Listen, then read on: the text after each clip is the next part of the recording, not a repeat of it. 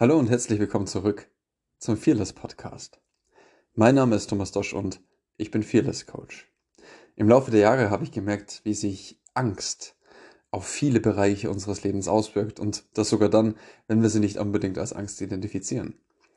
Welche das sind und wie sie uns beeinflussen. Darüber möchte ich mit dir in diesem Podcast sprechen.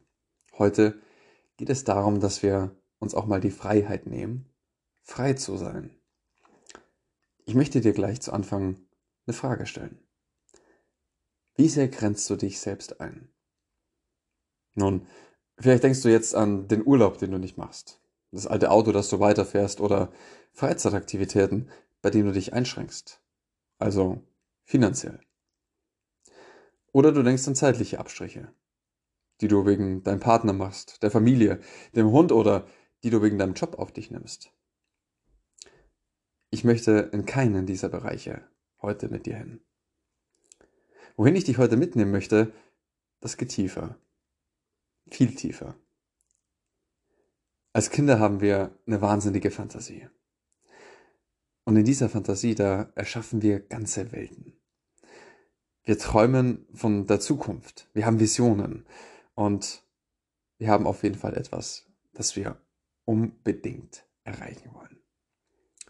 Feuerwehrmann, Tierärztin oder Tierarzt, Pilot, Pilotin, Kapitänin, Astronaut oder Astronautin, whatever. Als Kinder sind wir frei. Frei in den Welten, die wir uns erschaffen. Da pflücken wir ein Blatt vom Baum und es ist ein Raumschiff. Wir heben einen Stock auf, es ist ein Schwert und der Baum davor, der ist ein Drache. Irgendwann passiert aber was Tragisches. Wir werden älter. Ja, schlimmer noch, wir werden erwachsen. Und mit jedem Jahr, das wir mehr auf dem Buckel haben, also mit jedem Moment, den wir erwachsener werden, verabschieden wir uns immer mehr und mehr von unserem inneren Kind. Und damit auch von den Astronauten, dem Feuerwehrmann, der Kapitänin oder dem Kapitän, der Tierärztin, einfach immer mehr von unseren Träumen und auch von unseren Visionen. Irgendwann, da erinnern wir uns gar nicht mehr an sie. Schließlich werden wir ja vernünftiger. Und spätestens im letzten Drittel unserer Schulzeit, in den meisten Fällen eigentlich noch früher, da lernen wir vor allem, was nicht funktioniert. Uns wird gepredigt, was wir nicht können, was uns alles fehlt, um unsere Träume zu verwirklichen. Gründe, warum unsere Ziele doch so unrealistisch sind.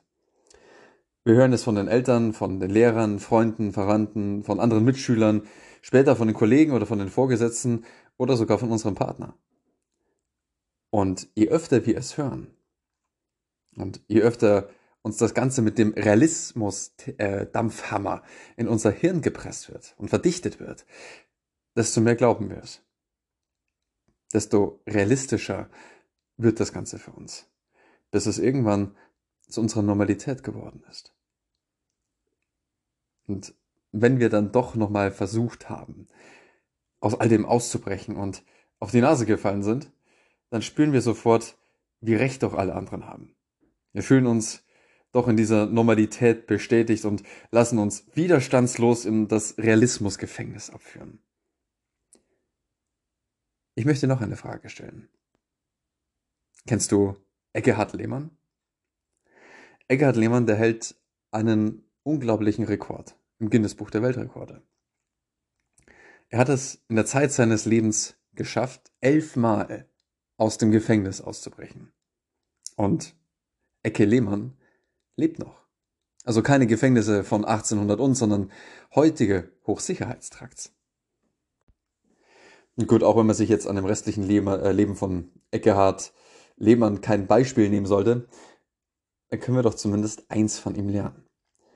Wenn ein Mann über Dächer klettern kann, Gewässer durchschwimmt, Schleusen durchschleicht, indem er sich in Kleidersäcke versteckt und sogar barfuß über Gefängnismauern klettert, um frei zu sein. Wieso sollten wir nicht aus unserem Gefängnis ausbrechen? Aus dem Gefängnis der von uns zusammengestellten Realität. Welche Ausrede haben wir noch, nicht frei zu sein? Walt Disney hat mal so einen wunderschönen Satz gesagt. If you can dream it, you can do it. Also auf Deutsch, wenn du es träumen kannst, dann kannst du es auch tun. Und für mich liegt der Kern des eigentlichen Problems genau darin begraben. Was genau sollen wir denn tun, wenn wir aufgehört haben, fantastisch und wundervoll zu träumen? Ich meine, sogar die Zeit dafür haben wir ja schon mehr als verplant.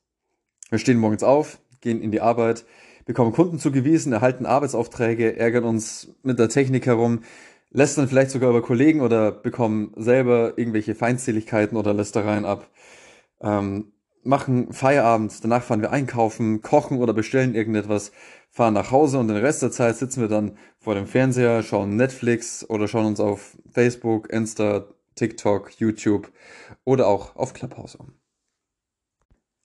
Und wenn wir uns dann genug über die Welt um uns herum aufgeregt haben, dann spielen wir vielleicht einfach ein bisschen auf der Playstation, Smartphone, PC und Co.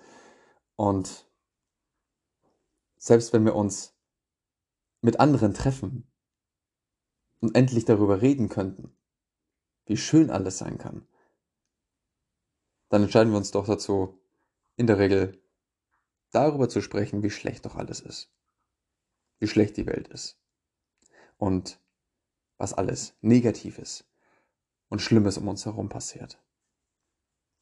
Jetzt sogar auf dem Klo haben wir das Handy vor der Nase, um uns vor dem im wahrsten Sinne des Wortes beschissenen Hauptakt abzulenken. Wie wäre es denn, wenn wir die Zeit, die wir damit verplant haben, unseren Schmerz zu betäuben, zu kaschieren, damit verbringen, einfach mal wieder Ruhe einkehren zu lassen? Kein YouTube, kein Netflix, kein Facebook, kein Instagram. Kein Handy vor der Nase.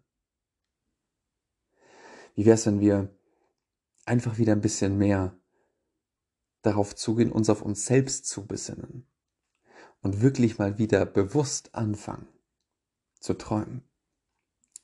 Wenn wir alles um uns herum abschalten und uns wirklich auch die Zeit für uns nehmen und für das, was wir denn eigentlich erreichen wollen uns ausmalen, wie unser Leben in Zukunft aussehen soll. Wenn wir einfach mal die Stimmen der Realitätsknastwerte ausblenden. Wenn wir unseren Gedanken und vor allem unseren Herzen einfach mal wieder freien Lauf lassen. Wie wäre es, wenn wir einfach mal wieder wirklich anfangen zu träumen? Ich freue mich, wenn du auch das nächste Mal wieder mit dabei bist. Dein Thomas Dosch. Thank you.